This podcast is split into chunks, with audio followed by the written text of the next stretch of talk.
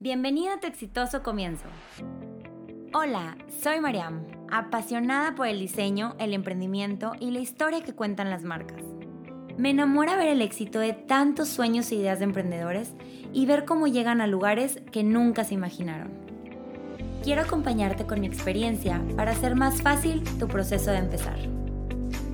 Es por eso que abro este espacio, para llenarte de motivación, porque quiero que la siguiente marca que me enamore sea la tuya. ¿Listos? Emprendamos.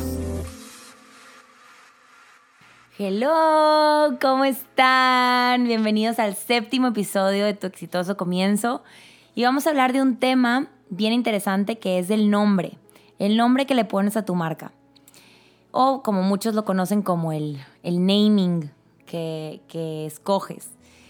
Y aunque para muchos este tema es fácil y ya tienen el nombre dominado, ya lo tienen bien pensado, ya se les ocurrió, para muchos es un tema muy complicado y que, y, que bueno, pues me dicen, no se me ocurre qué, no sé cómo ponerle, no sé cómo tener la idea, no sé cómo buscarlo, no sé cómo, pues bueno, cómo llegar a, a este nombre. Entonces, por eso tan importante este capítulo para que si están en este proceso de su emprendimiento, pues por lo menos tengan una noción de, cómo poderlo investigar, cómo poder llegar a él. Y lo que les quiero transmitir es la importancia, sobre todo la importancia de, de, tener un buen nombre.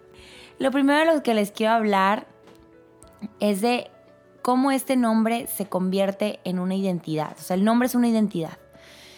Yo sé que para muchos la identidad es la identidad de la marca, la identidad puede ser una identidad como persona, la identidad puede ser abarcar en, diferentes rubros de, las diferentes áreas de lo que estamos trabajando. En este caso, en el nombre, también es mucha identidad. Es como nuestro nombre personal.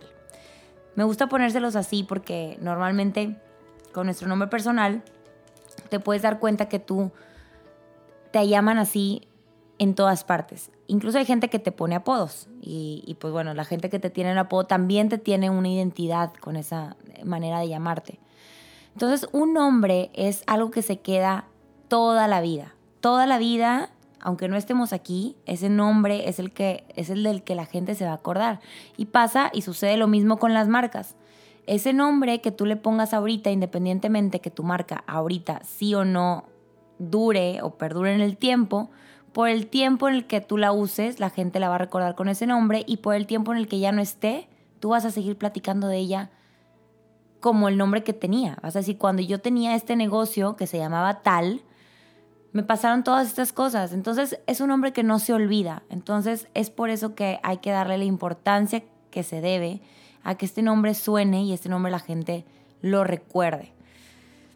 Ahora, así como les decía, así como nuestras mamás este, algunas, no digo que todas, pero se dan el tiempo de escoger este nombre para sus hijos y de decir quiero que se llame así porque significa esto y esto, significa hombre de, este, de fuerza, hombre de buena voluntad o mujer que brilla, mujer que sueña, mujer del agua, este, así como existen todos estos significados de los nombres como persona y como también de los animales, o sea, nosotros tendemos a ponerle nombre a, este, tienes un perrito y, le pones un nombre, es de color, yo me acuerdo que tenía un conejo que era de color canela y pues ponle canela porque es de color canela. Y así como tenemos esta costumbre de ponerle nombre a diferentes cosas, así es lo mismo con las marcas. Con tu marca le tenemos que poner un nombre que lo identifique, que lo represente y que hable también por tu marca, porque también a través de ese nombre es donde hacemos toda esta experiencia. En el capítulo pasado les estuve platicando de, la historia, de la historia que cuenta la marca. Y después de la historia, que tú ya tienes un concepto, tienes un porqué, tienes una misión, tienes una visión, tienes algo que estás contando, ahora sí tienes todas las herramientas para decirle un, poner, llamarlo, para ponerle un nombre.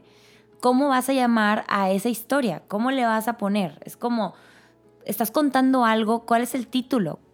Hay gente que me dice, bueno, pues le voy a poner el nombre de mi abuelita o el nombre de este, mis apellidos. Y no tiene nada de malo que sea tu nombre personal, ni el nombre de tus abuelitos, ni el nombre, este, ni algún nombre que te guste.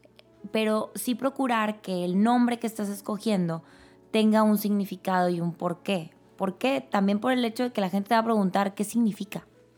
¿Qué significa el nombre? ¿Qué me estás queriendo decir? Este nombre también lo va a representar toda tu experiencia de la marca, todo tu desarrollo, toda la identidad, es, toda esa imagen se va a proyectar también desde el nombre. Entonces, no pasa nada que sea tu nombre personal, no pasa nada que sea algún nombre, como les decía, que ustedes escojan que les guste, siempre y cuando sea algo que sí represente lo que tú quieres representar y no sea nada más escoger porque, porque sí, porque ya no se me ocurre otra cosa y pues ponle así porque es el primero que, se me viene a la mente o porque siempre me ha gustado esa palabra. Yo me acuerdo que cuando empecé mi marca, a mí, yo soy fanática del 1111, siempre lo veo y, me encanta. Y yo cuando empecé eh, a independizarme y a decir, oye, ¿sabes qué? Quiero hacer mi, mi agencia, uno de los nombres que pasaron por mi cabeza fue 1111. Y dije, le voy a poner a mi negocio 1111 diseño. Sí, fue un tiempo, sí lo usé, hasta que un punto donde dije, esto está siendo cero original y no tiene ningún sentido, nada más porque me gusta que, nada más porque el 11-11 ha sido este, parte de mi vida y me gusta y, este, y se lo quiero poner. Cuando la realidad es que pues no significa nada. Claro, sí puede significar algo para ti, en tu vida, lo que sea, y te gusta, pero no conecta con tu marca. Entonces, ahí fue cuando pasó el tiempo, ya fue cuando lo fui cambiando y estas cosas van pasando con el tiempo y tú las puedes ir modificando. Entonces, si tú ya tienes una marca que, ya tiene otro nombre y aún tal vez estás a tiempo de cambiarla. Yo estaba muy a tiempo y seguía probando. De hecho, yo empecé con, en, mi nombre principal, primero era María Melisondo, o sea, así era mi, marca como freelancer. Después fui cambiándolo y, fue M, creo que luego fue el de 1111. Y luego pasó a ser M Design Studio Así como que lo fui reduciendo hasta que ya a, lo que quedó ahorita, que es Mento. Este, no sé si les platiqué en el capítulo anterior, se los platico en este, pero yo escogí el nombre de Mento porque Mento viene de la palabra elemento. Y eh, todos los diseños se crean por medio de los elementos básicos del diseño, principalmente el punto. Con el punto se crean todas las figuras, las formas, las texturas. Y con eso hacemos la creación de todos los diseños. Como el punto es el inicio de todo y yo hablo de los exitosos comienzos y mi eslogan es diseñando tu exitoso comienzo, todo nace a partir del punto, que es el elemento básico del diseño y por eso se llama Mento. bueno, esa es mi historia, pero así como yo profundicé y saqué toda este, esta ideología del concepto de mi marca, así tú, así en tu nombre, debemos procurar pensar en esta historia que está contando y contarlo a través de este nombre para que tú también lo puedas conectar con las personas que te van a consumir tu producto o tu servicio. ¿Cómo llegó este nombre? Ahora viene lo interesante y lo que todos están esperando. ¿Cómo saco este nombre? Este, ¿Cómo saco la creatividad? ¿De dónde, ¿De dónde hago que se me ocurra? Entonces, lo principal es que les, o sea, que les pongo de tarea en este, en esta aventura de empezar a encontrarlo, primero que ya tengas la historia. No puedes sacar un nombre si no tienes una historia. No, no sabes ni qué quieres contar, pues no le puedes poner un nombre, ¿verdad? Ya que tienes tu historia, sabes qué significa, sabes todo, que investigues todo el, las, todo el tipo de palabras que puedas relacionadas con esta historia, con lo que tú te estás dedicando, con qué, qué tipo de cosas puedes empezar a pensar en, en lo que es tu servicio, por ejemplo, si vendes plumas, pues vas a pensar en todo lo relacionado con la pluma. Este, si, si tu historia cuenta que esa pluma es la pluma del futuro, vas a empezar a pensar en nombres que representen el futuro. Entonces empieza a pensar en todos esos nombres que vayan relacionados con tu objetivo, con tu historia, con tu servicio y anótalas. Tienes que escribir y escribir y escribir los cientos de nombres que se te vengan a la cabeza porque probablemente la mitad ya van a estar registrados, entonces tienes que pensar en 800 nombres más. Entonces, ponte a escribir, escribir y escribir y a investigar sobre todo, cuando no se nos ocurre, tienes que poner a investigar qué significa futuro, qué significa pluma, qué significa, o sea, vete un poquito más allá de solamente el nombre que le estás dando tú.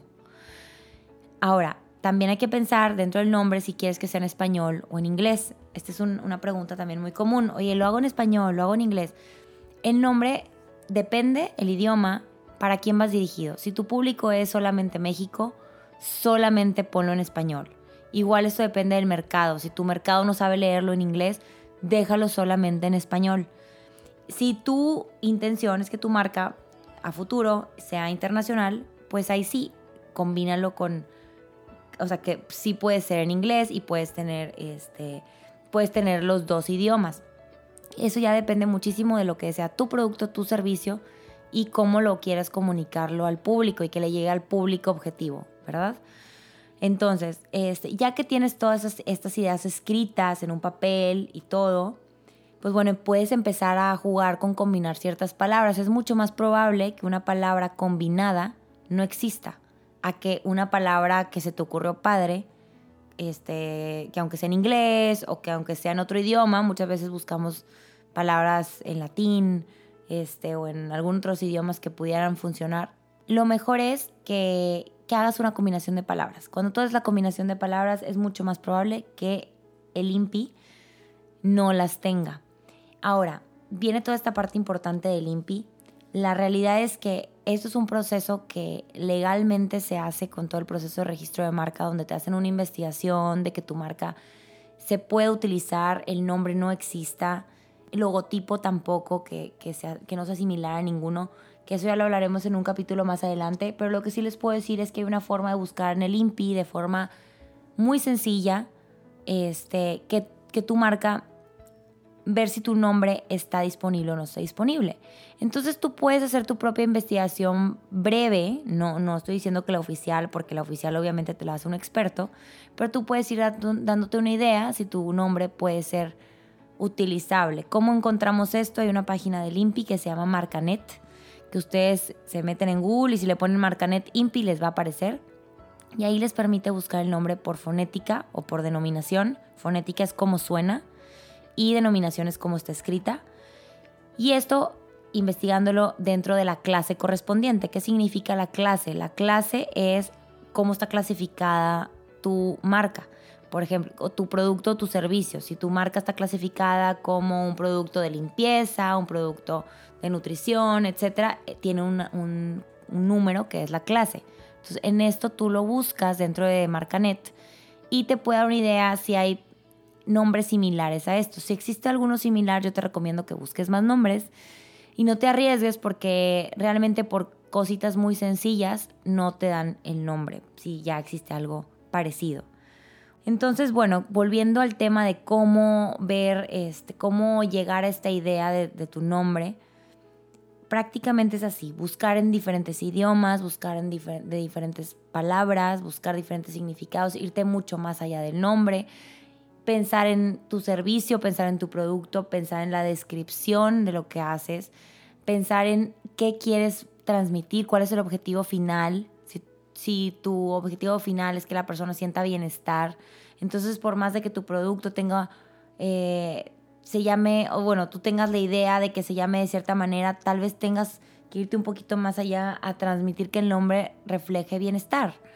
Entonces, hay que irnos un poquito más allá del nombre, mucho más allá de la historia y profundizarlo para que puedas tener algo bastante original que la gente no se le olvide y que la gente este, pues recuerde siempre, aun y cuando, como les digo, ya tu marca ya no exista. Algo que también siempre les platico cuando hablo de, esto en, mis cursos y todo, es que tu marca es como, como tu bebé. Como tu bebé, ante todo y ante cualquier cosa, lo vas a traer siempre contigo. Es como, yo sé que, digo, no soy mamá y, y no puedo comparar el tener un hijo con tener una marca, pero sí les puedo decir que el ponerle su nombre y darle su identidad y el hecho de que lo estés mencionando constantemente y todos los días, porque cuando ya se convierte en tu marca es tu tema de todos los días, vas a, a un evento, vas a una fiesta y lo primero que te preguntan es, ¿cómo vas con Mento? ¿Cómo vas con tal proyecto? Así, y te lo dicen el nombre. Entonces es una identidad que tú le pones que se convierte pues como un hijo para ti, es tu bebé. Entonces si, si vamos a tener a este bebé con nosotros, esta marca que es nuestra, y la vamos a compartir con la gente y nos van a preguntar de ella, pues buscar que conecte lo más posible también contigo. Se tiene que, tiene que conectar contigo, conectar con tus clientes y, y un nombre que te enorgullezca decir y platicar y explicar y contarle la historia y enseñárselas.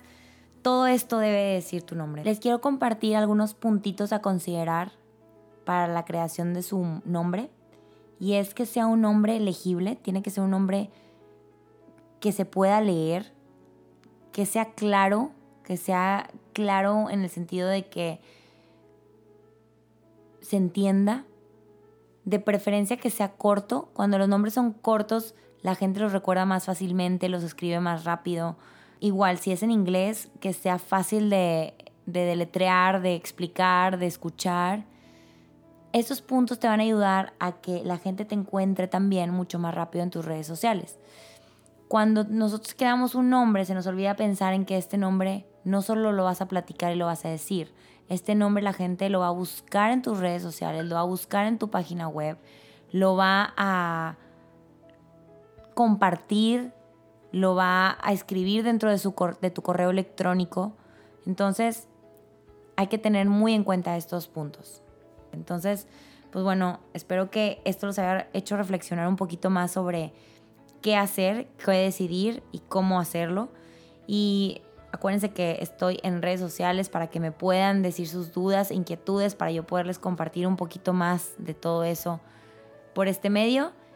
Y les agradezco una vez más escuchar este séptimo capítulo conmigo y nos escuchamos en el siguiente.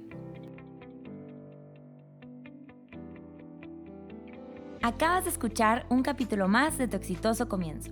Recuerda que puedes escucharme en Apple Podcast, Spotify y Google Podcast. Sígueme en mis redes sociales como María Melisondo y tu exitoso comienzo. Te espero en el siguiente capítulo para seguir emprendiendo juntos.